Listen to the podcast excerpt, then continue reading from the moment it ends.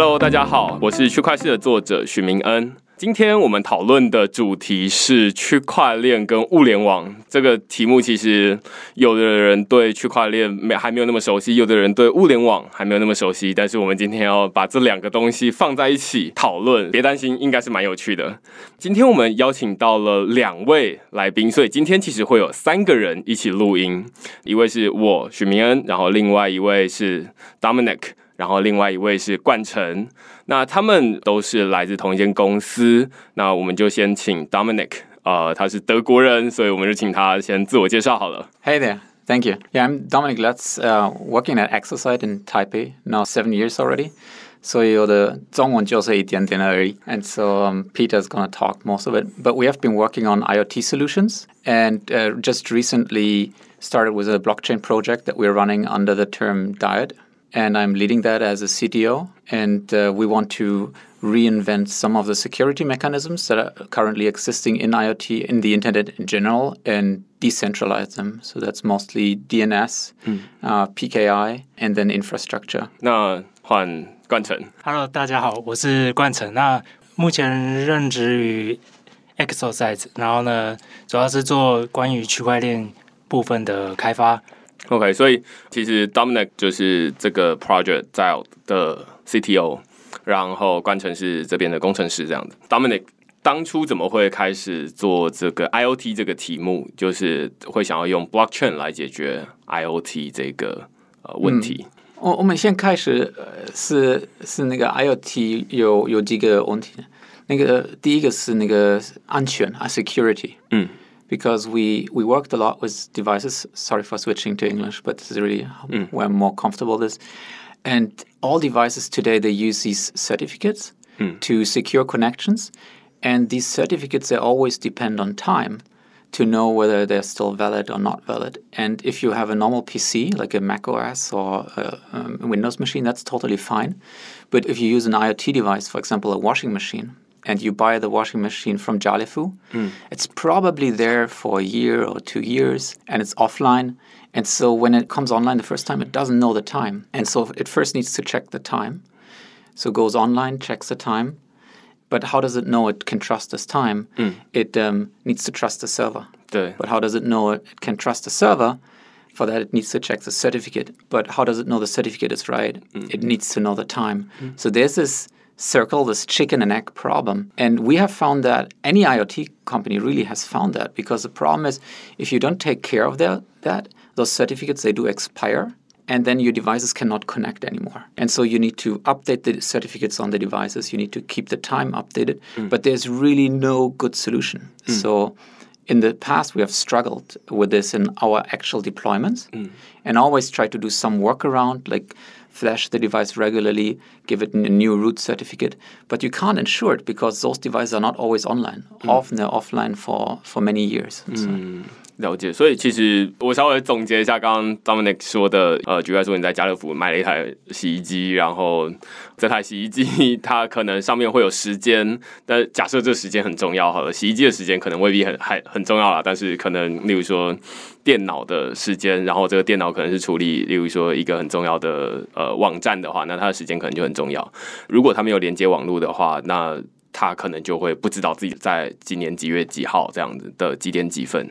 那但是如果他连接网络的话，他他就要相信一个网络的时间。但是这个网络时间你怎么知道它可信，它或者是不可信呢？尤其是在区块链这个领域，可能会常常处理一些金流的部分。那如果你在一个时间上面相信了对方，那可能会导致这个系统会出问题，所以中间会需要一些凭证等等的。那听到这边，可能大家就会想说：“哦，那这看起来，其实在这个像刚刚说的家电，这其实是我们接下来物联网很常见的。大家都会说啊，那呃，万物联网，那可能在几年之后，大家的什么冰箱、然后电视等等的都会连接网络。连接网络对我们多数人来说，就是啊，那联网之后就结束了。但是后面其实会有更多的技术人员会去确保说，这些设备它后面其实是。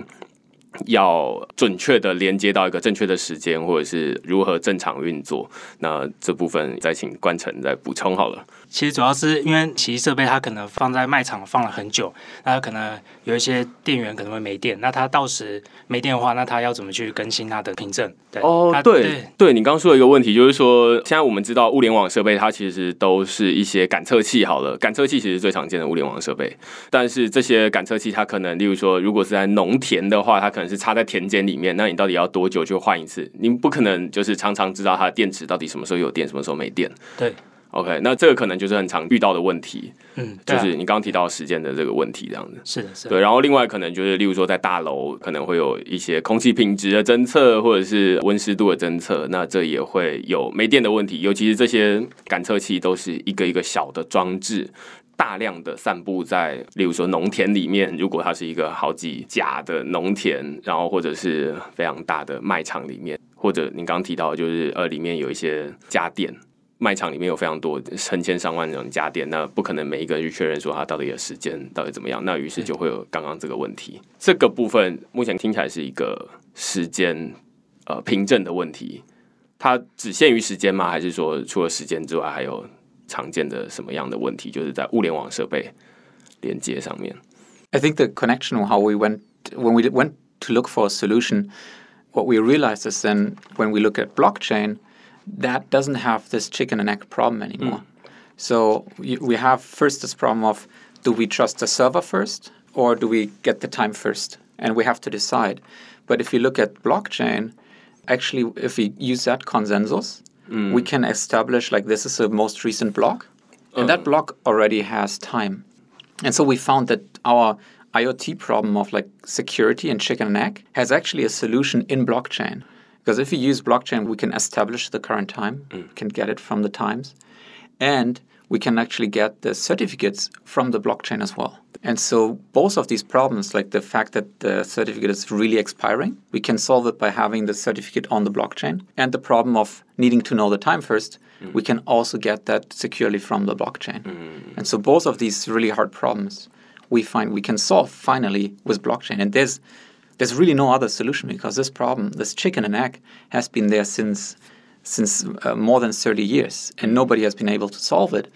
And blockchain, we believe, is the first time that technology that can solve this fundamental problem. 就是刚刚提到，呃，在我们在物联网领域里面，就是在物联网设备，它要去拿到这些时间，但是呃，我要去拿 网络伺服器的时间，你怎么知道它可不可信？那突然变成一个鸡生蛋，蛋生鸡的问题，就是你要告诉他时间，然后但是你又不相信他的时间，然后但是你又需要他的时间，所以现在看起来就是说，OK，那如果这个物联网设备不要上网去取得一个中心化伺服器的时间，那到底要去哪里拿到这个时间？那如果在自己的电池肯定会没电的情况之下，应该是这个意思。这么说，因为在区块链上面，区块链的每个 block 就有记录时间。那这样子的话，你一一般 IOT 设备可能没电哪一段时间，可能一年两年再重新接上电，然后连上网之后，那你其实可以不用去中心化的伺服器去找寻时间，你就可以直接使用像我们 blockchain 上面区块里面记录的时间。那呃，这个时间的问题当然也就解决了凭证问题，因为我们会把凭证储存在 blockchain 上，到时你可以在 blockchain 里取得时间跟凭证，那你就可以相信这个网络。OK，凭证其实刚刚比较少提到，你可以稍微解释一下，就是说为什么物联网设备需要有一个凭时间可以很很容易理解，但是凭证是什么意思？一般连线的时候啊，那我们如果要做安全的连线的话，那我们就会需要有一个凭证。凭证除了是建立安全连线，还有一个就是也可以验证说对方是不是你要连线的那台主机。主要有两种功能，所以这个凭证基本上有点像是我确认你是不是我认识的那个人，或者是我相信的那个人。对，所以一个是凭证，一个是时间。凭证会存在区块链上面，然后区块链本来就自带时间戳记 （time stamp），所以物联网设备它又需要时间的情况之下，跟区块链串起来是比较合理的。听起来就是只需要用一个既有的区块链就可以了。那为什么你们刚刚有提到说在开发一条新的区块链？这个的需求是什么？是这样的，因为我们研发一个 Block Quick 的演算法。那这个 Block Quick 的演算法就主要是看每个区块里面有 block header 跟记录它的交易嘛。那我们 block quick 主要是看它的表头 block header 里面的一些特定的资料来去计算，然后呢，并且排序说看看这个链是不是安全、值得信任的。因为目前既有的区块链，像以太坊或是 Bitcoin 或是一些其他，或者有支支援智能合约，他们的 header 里面都没有记录说我们需要的栏位这样子，所以我们才会去开发另一条。所以其实是算是我是不是可以简单的说一下叫资料格式不符？你们需要的栏位不在那上面，那又不可能去调整以太坊或者是比特币区块链的栏位，那所以自己开发一条区块链来做这件事情。Yeah, I, th- I think that um, what we wanted to achieve is really that in IoT and the devices we work with is often very, very small devices. Like mm. they're like MCUs with low power and low megahertz and very little RAM, like mm. 200 kilobyte of RAM, for example, like very, very little amount.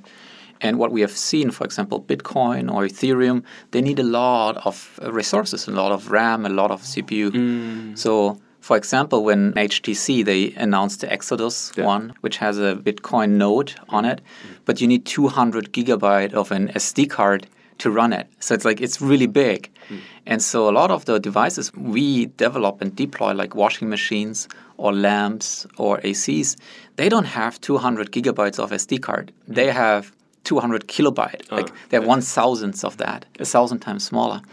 So we needed a solution that actually can work a blockchain solution that can work on such a small scale. And that's where we came up with BlockQuick, which is a not only a light client but a super light client. Mm. So it uses much much less uh, resources than anything else that has been there before. And so the categories have been before that Bitcoin a full node usually you need like 200 gigabytes of space. Then there's so-called light clients in Ethereum and Bitcoin. You have a light client. That means you need like a one gigabyte maybe or two gigabyte mm. of storage. But that's still too much for our devices mm. because we only have a couple of kilobyte. Mm. And then there's the super light clients. Mm.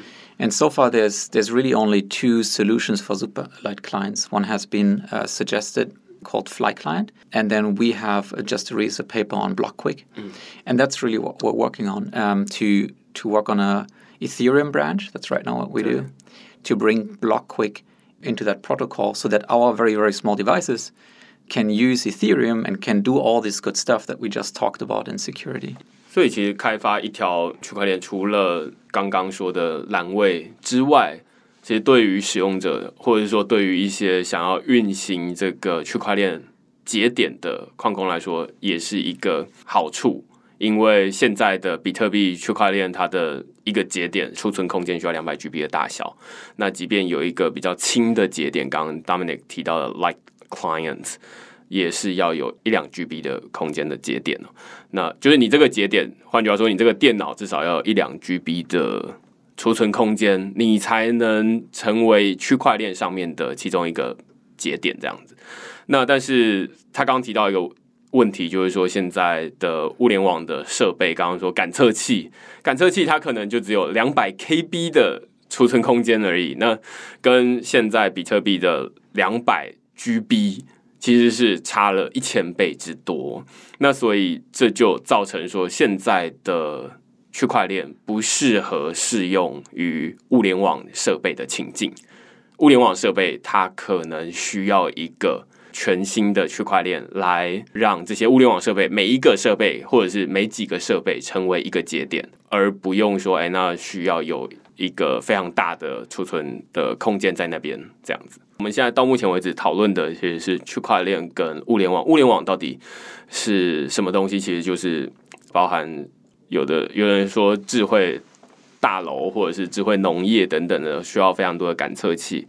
那它跟区块链的关系在于，就是物联网设备它经常会没电，尤其它通常比较小，而且它的储存空间，就是它的电池电量比较少，可能会用完电的一天。然后另外一个是它的储存空间比较小，但是纵观目前的区块链，都是需要耗电。大量的耗电，然后如果要运行一个全节点，就是完整的一个节点的话，你要耗大量的电力。那另外一部分就是要大量的储存空间。那因此 d e l 才会想要开发一条新的适合物联网情境的区块链。其实我觉得开发物联网的城市还是呃还会有一点其他的问题，就是像你一般物联网的设备都需要连个中心化的伺服器嘛，所以你一般的厂商它是需要开发一个伺服器。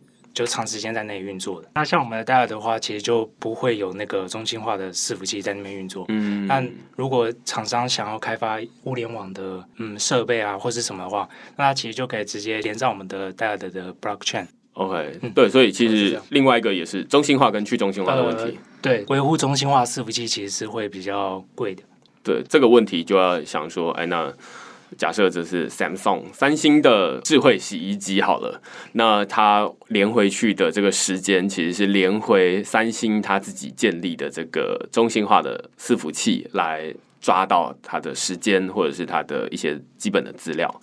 于是你这个问题就会是说，哎，那三星的中心化的伺服器有可能？坏掉，或者是有可能被攻击等等的。那相对之下，去中心化的一个区块链，它的资料是相对认为是比较可靠的。Yeah, I think there's like with IoT, always like this idea that that you call something IoT, Internet of Things, when you don't see that it is a computer. Right? If it if you know it's a computer, then it's not IoT. It's just Internet. But if, if you don't know that it has a machine inside, then it, then it's an IoT device, and so that might be a table mm. might be a chair, mm. it might be a pen, mm. it might be very cheap devices. It, now, if you think about that, for example, let's say let's take a pen as an example, a pencil, mm. and you want to connect them it to to the cloud. Mm. Then the cost that you can have for this pencil for like your cloud infrastructure mm. cannot be very high. Like if you have servers running at AWS, for example, for your cloud IoT devices, then how much are you willing to spend every year, right? How many years can you keep the cloud online for your devices? And this always has been a problem for IoT and for our customers because often the customers they don't really know how long are these devices going to be there like how long is it will it survive oh. and how long do i need to pay for the servers because if it's around for 15 years maybe mm. i have to pay for the servers for 15 years mm. and so this is very high risk for our mm. customers they can't really judge it oh. And we believe that with blockchain, actually, this decentralized infrastructure, mm. if you can replace the need for a server with an autonomous, mm. decentralized system, so mm. there's this term DAO, decentralized autonomous organization, running on the blockchain, then it doesn't need to be the fleet owner, our customer, who runs the infrastructure. They don't need infrastructure anymore. The blockchain itself becomes the infrastructure. And that then removes this whole problem of how long do I need the servers to keep up? How many DevOps personnel do I need to hire?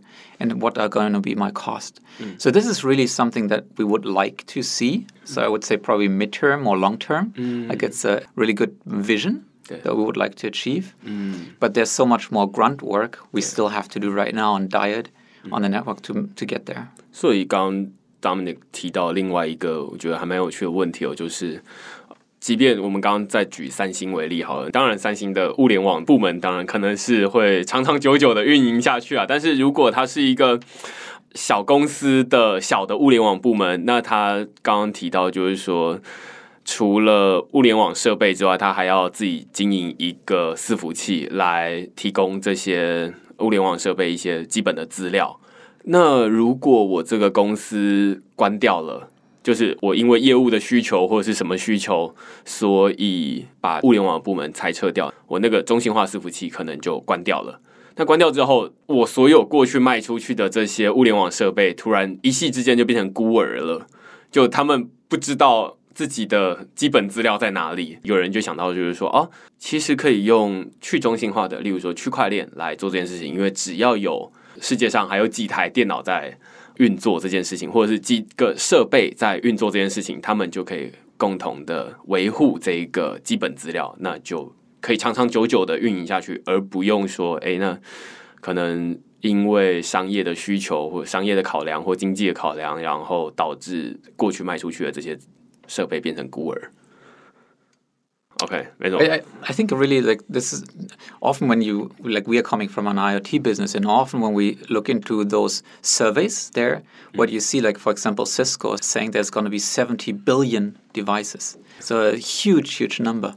And we believe that is true, but it can only be true if you really include all these very, very small devices. Mm. So if you include shoes and glasses and board games and all of that. Mm. But right now, IoT is not getting there. Mm. And it's not getting there because it's way too expensive to keep the servers running for all of these devices. If you think about that for the companies behind them, like you said, like the small companies, mm. maybe they, I'm a bit chess player. Okay. If you think about that, the company right now making just the boards, right, the wooden boards, let's assume we want to bring them to IoT. So I can play against you on a real board, but you're on the other side of the planet then the problem for this company is right now they only have a factory mm. and they produce these boards and they just ship them and the boards are probably lasting for 20 years, like mm. a very long time. Mm. Um, now, if they now need to start setting up server infrastructure, that's a huge change for them because actually they don't even know computers today, mm-hmm. right? They they don't have software engineers, they don't have DevOps people, they don't have anything of that. Mm-hmm. So the cost is really big.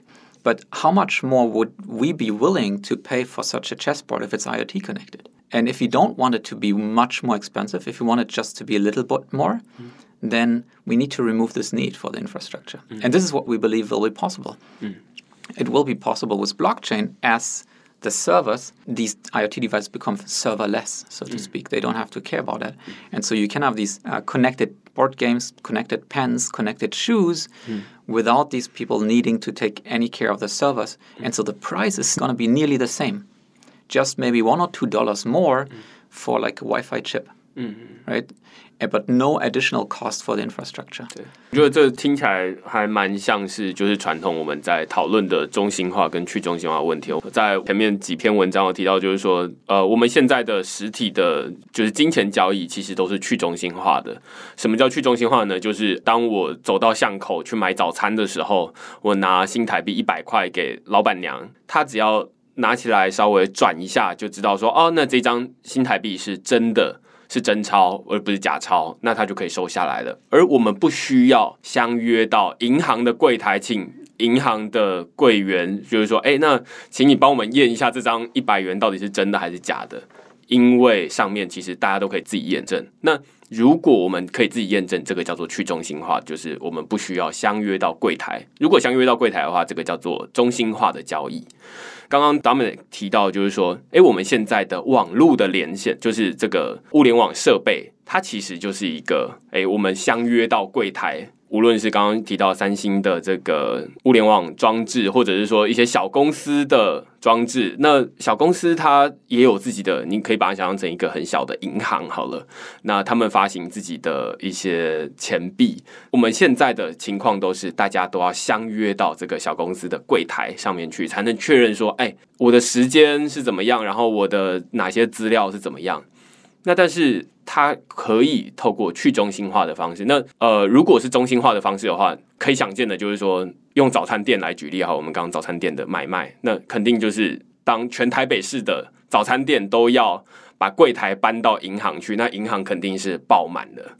那另外一个就是说，银行它得要改变它的处理的程序了。但是如果我们现在都是透过新台币，就是哎，那大家去中心化的交易，那这其实可以减低很多的麻烦，就是无论是排队，或者是担心银行关门，或者是等等的问题，这样子。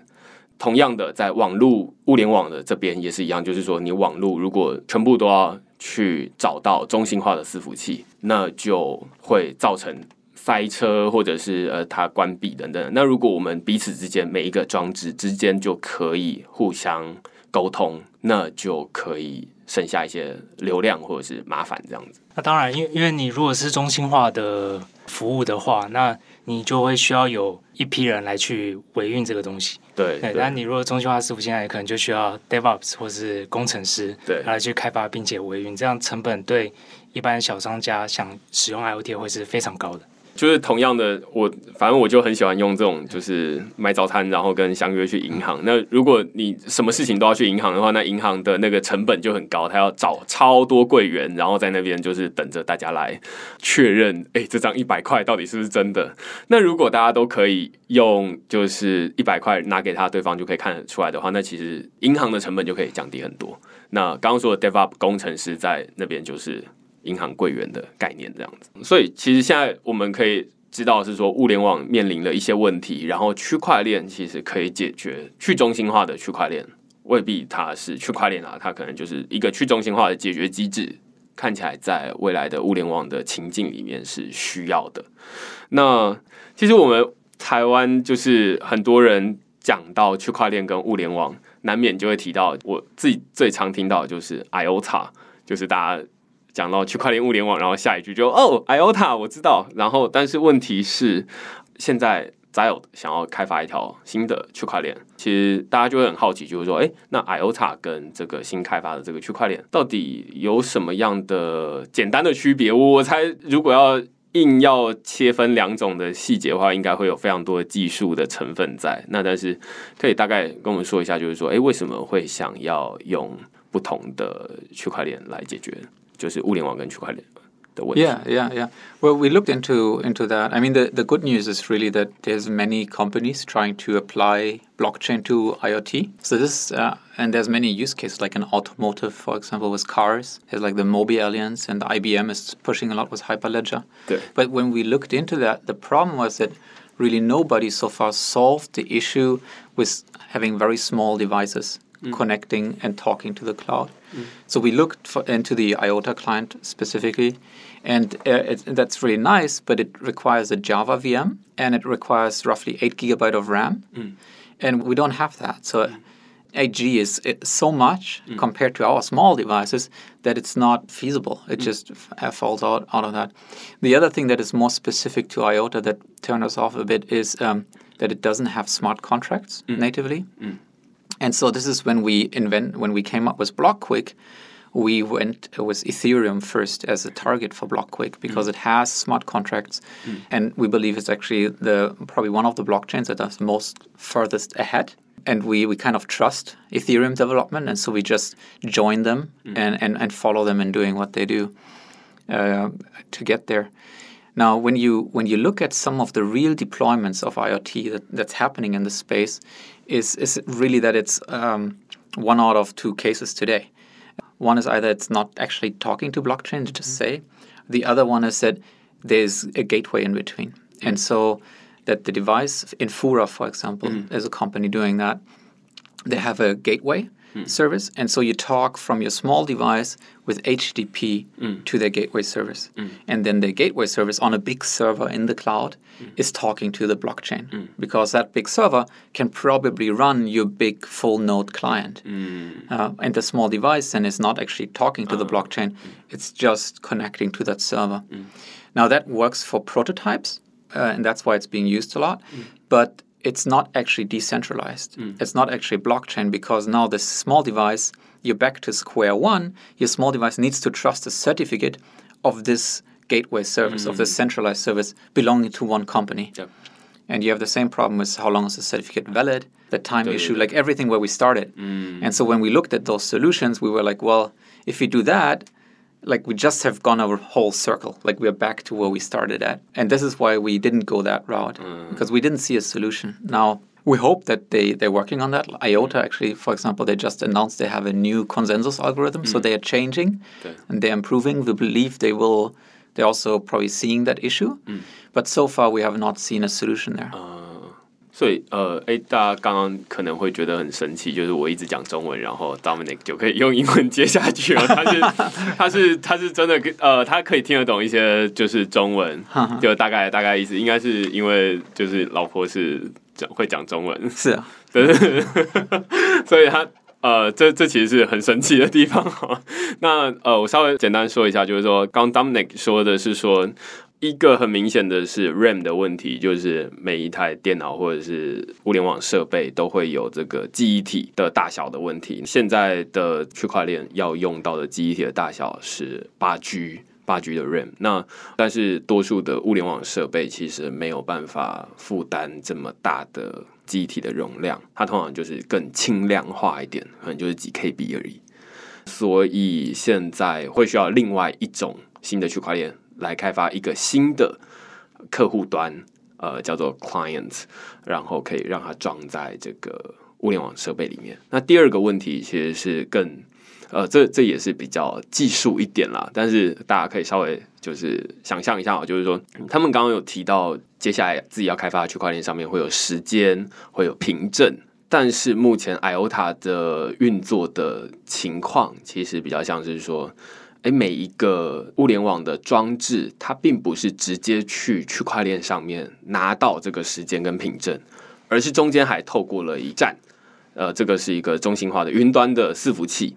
然后去跟这个中心化云端伺服器拿到时间跟拿到凭证，然后这个中心化伺服器再转而再去跟 IOTA 这个底层可能是 Tango 的区块链来拿这些资料这样子。那所以它其实是经过转介的。转介有什么问题呢？转介其实就变成就会有刚刚我们一开始提到，就是说啊，那你既然都是透过中心化伺服器，那这跟过去的。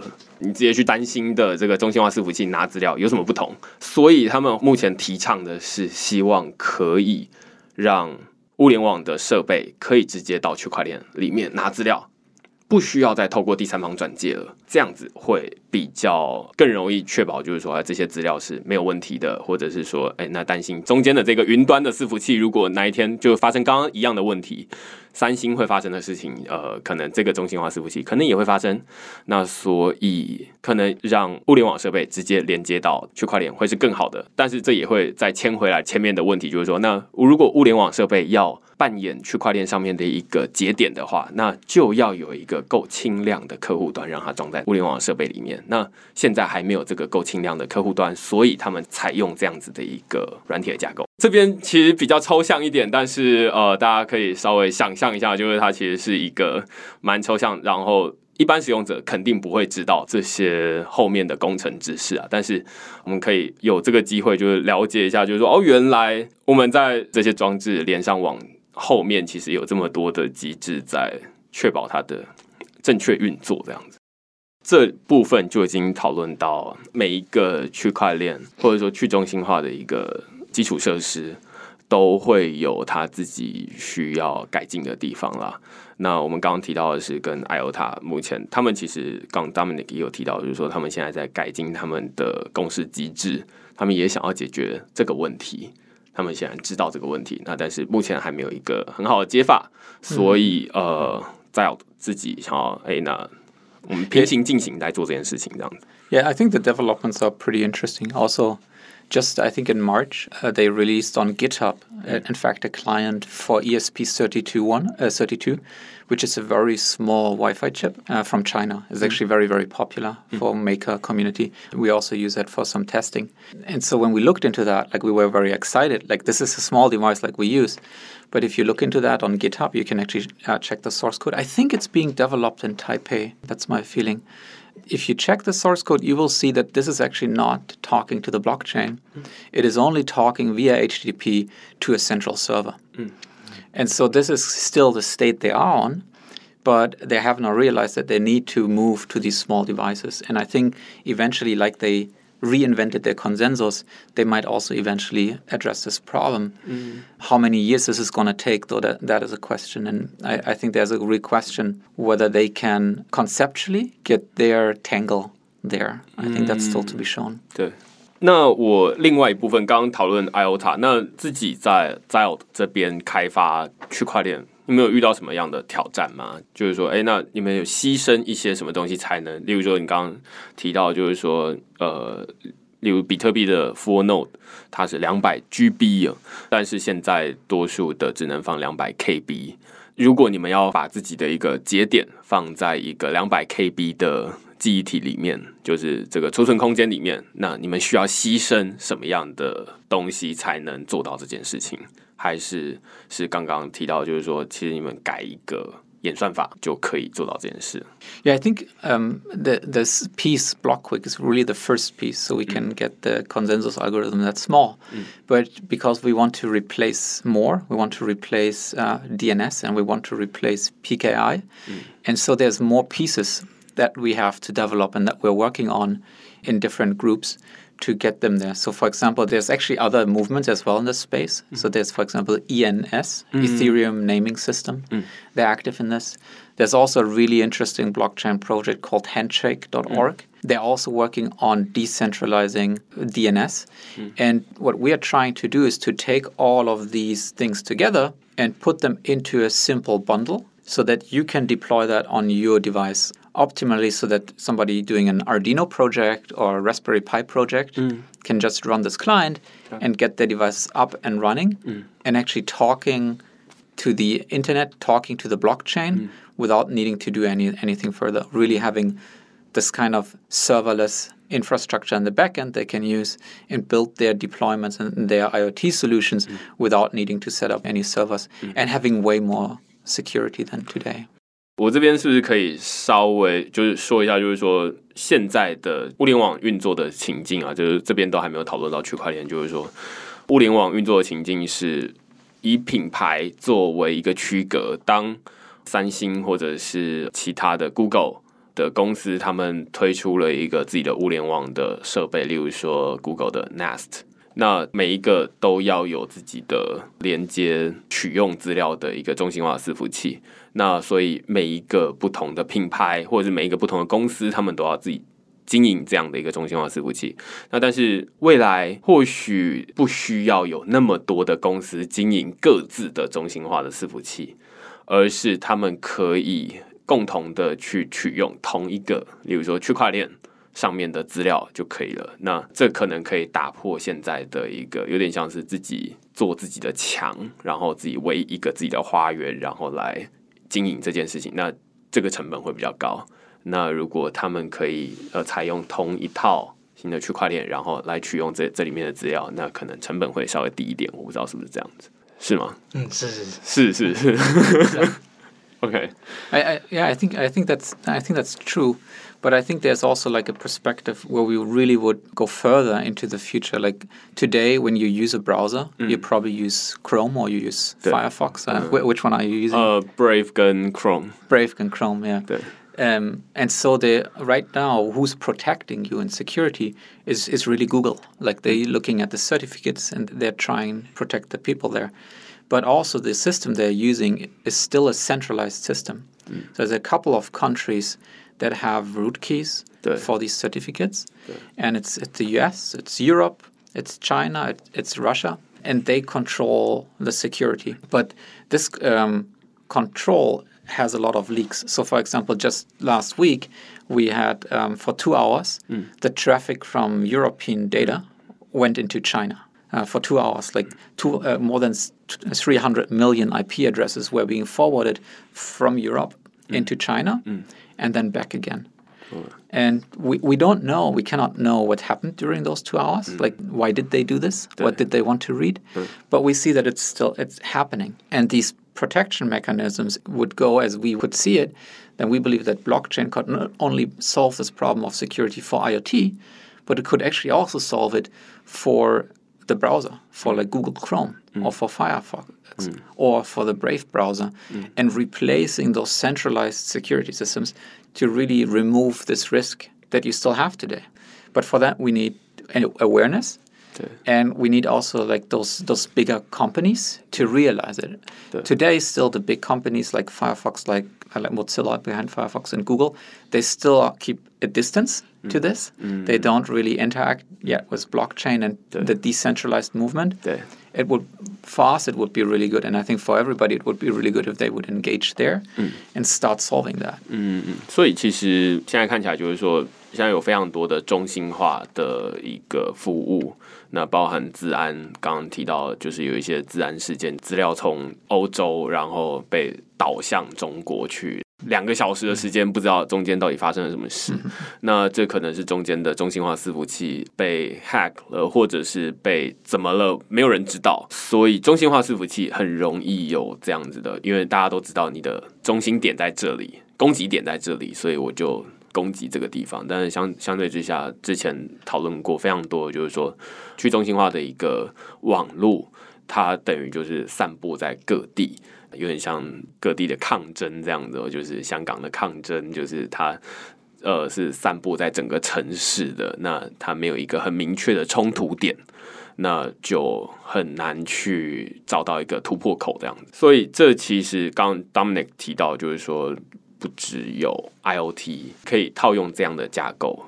而且例如说网络的浏览器也可以套用这样的架构。那其实有很多的，我们日常生活中会有越来越多的服务，它会可能在我们不知道，就是使用者没有感觉的情况之下，它在后面的这个软体架构走向了去中心化，然后提供我们一个更可靠的服务。当大家知道说自己的资料被害的时候，才会想说啊。原来这是中心化的问题，但是大家其实一般的使用者会觉得说啊，那这就是那间公司没有管好啦，那我们赶快换到下一间公司。但是其实哪一间公司都会有一样的问题，那所以现在大家才会想说，那呃，我们是不是要创造一个去中心化的背后的基础架构？要不然大家其实就很担心啊，就是说，哎，像我们光录音室就有一个监视器，那每一个人未来家里都会有门锁。也会有很多不同的，就是智慧音箱啊等等的。那如果这些资料被 hack，尤其是拿去中国，大家就会觉得很担心啊。就是说，那等于就是我们的日常生活都被窃听了，或者是监视了。所以我会觉得今天聊完之后，会觉得这是远比我们想象中的还要重要，就是物联网的资讯安全的部分。简单来说，就是中心化容易有攻击的。目标，然后的去中心化，相对之下，如果它的网络够大的话，它的安全性是更高的。这样子。Yeah. I think the IoT security really today is is in a really bad state. Mm. And so today, sometimes you see this uh, happening on Windows machines mm. that people have this ransomware. Mm. So they install some bad software and it encrypts your hardware. Like it encrypts everything you have on your hard disk. And then they ask you, pay us maybe 200 US dollar, and we decrypt your hard drive, mm. right? So this is like ransomware attacks today on software. But now imagine this happening to IoT. Mm. For example, there's a lot of these connected locks on your doors, right? Mm. Imagine you get a ransomware attack on your door, and it says, "Pay us 200 US dollar, or you cannot open your door anymore."